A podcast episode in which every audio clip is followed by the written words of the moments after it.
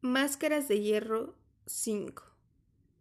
Eran planos y edificios para seres diminutos. Nosotros, como seres despertando en otra era, entre luces convertidas en palabras muy lejanas, reíamos entre voces que apenas se pronuncian. No sé si el esplendor en sus ojos fue otro velo, lo que podía decirme del diseño en su silencio, o lo que cabía de recuerdo tras la sonrisa. ¿Él sabría levantar una ciudad como esta?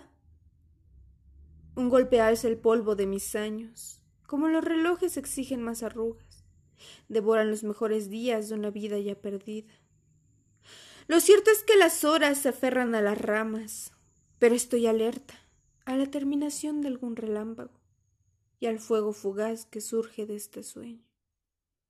Me vuelo imperceptible debajo de su sombra Quisiera vivir en una de esas construcciones, hacerme de cartón, para arder en esta luz mayor y caminar en la palma de su mano amurallada, hasta quedarme inmóvil, como las semillas. El mundo es un lugar gigante desde que él me ocurre, y yo quiero soñar sobre su costado en esta muerte.